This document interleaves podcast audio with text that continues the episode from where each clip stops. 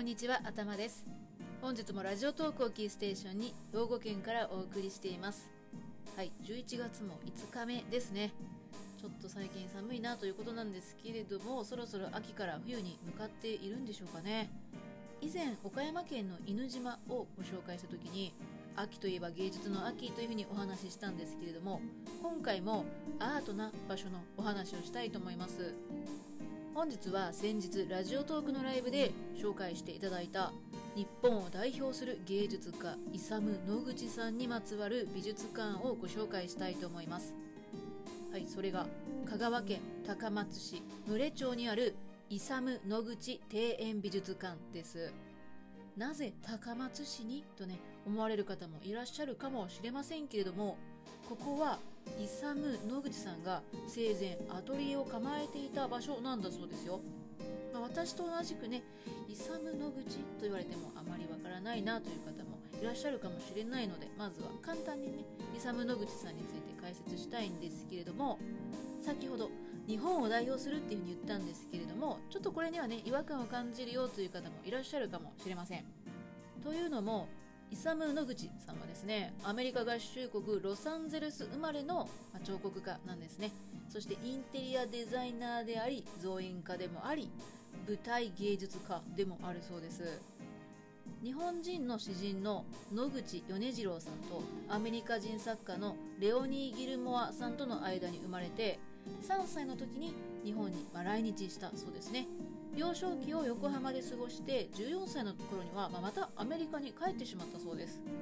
まあ、その後の経歴というのは非常にドラマチックなんですけれども今日お話しすると長くなるのでそこは割愛したいんですけれども高松市とのつながりというとですねかつてユネスコ庭園への作品の素材に香川県高松市の牟礼町で産出される花崗岩の味石というものを使ったことがきっかけで1969年に牟礼町にアトリエを構えたそうですね。そしてここを日本の拠点としてアメリカでの本拠地ニューヨークと行き来しながら作品制作を行っていたそうです。まあ、どんな作品を作ったか思いつかないなという方でも検索してみると一度は見たことのある作品っていうのがねあるんじゃないかと思います。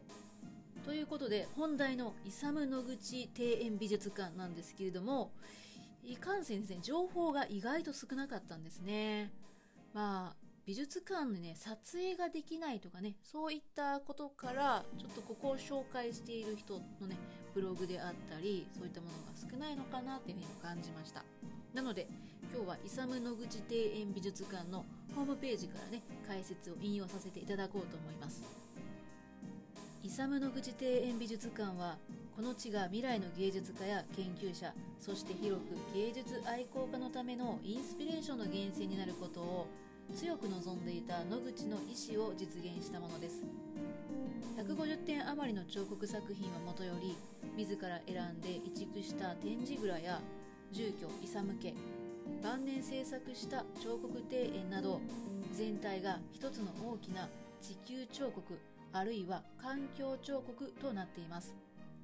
できうる限り生前の雰囲気そのままで環境そのものを公開し専門的な調査研究のためのアーカイブ資料研究空間となっております。ジャンルを超えた宇宙的でコスモポリタンな開かれた野口の世界像を心ゆくまで味わっていただきたいと思います。はいとのことでしたね。野口氏が亡くなった後この野口氏のアトリエを保存するためにデザイナーの三宅一生さんとか建築家の谷口義雄さんなどですね交流があった著名人がね協力したそうです。そして野口氏が生前アトリエを残して後世に伝えたいというねそういった旨の言葉を残していたそうでニューヨークのイサム・野口財団とか香川県の支援を得て99年1999年の1月に財団が発足して5月に庭園美術館が公開されたとそんな流れだったそうです。もともと工場だった建物を改築した10の屋内展示室と世界に名高い屋外彫刻庭園からなる美術館でここは野口氏の最高傑作の一つというふうにもね言われるそうです。そして野口氏に関する資料とか作品の総目録が収蔵されているそうです。こんな風に世界的に有名なアーティストのアトリエが見られる機会ってそうはないと思うんですけれどもそれが日本の香川県にあったんですね。いやぜひ訪れたい場所をねまた一つ見つけてしまいました。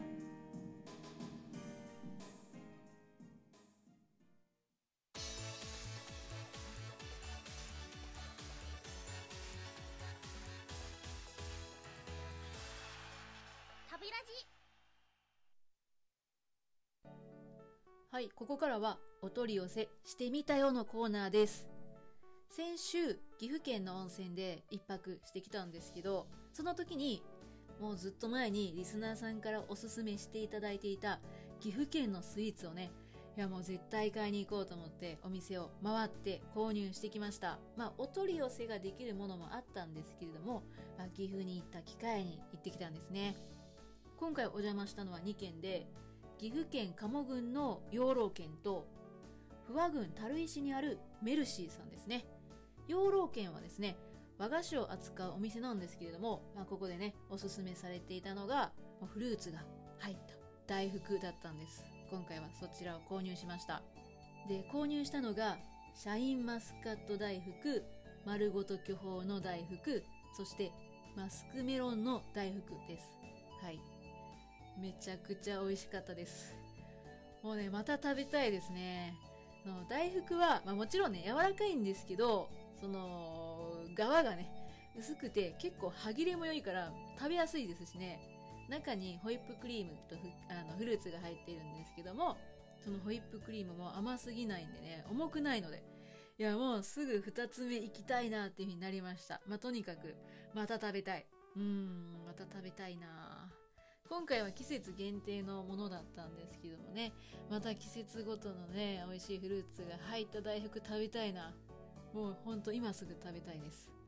はい、そしてもう一軒行ったお店がありますね。それが樽井駅のね、目の前にあるメルシーという、まあ、洋菓子屋さんですね。このお店のおすすめっていうのはね、チーズブッセなんですね。あの、おすすめしてくださった方がね、一番美味しいチーズブッセだよっていう風に言ってくださっていたんですね。で、まあ、厚みのあるブッセなんですけど、すごい軽くてね、ふんわりしてました。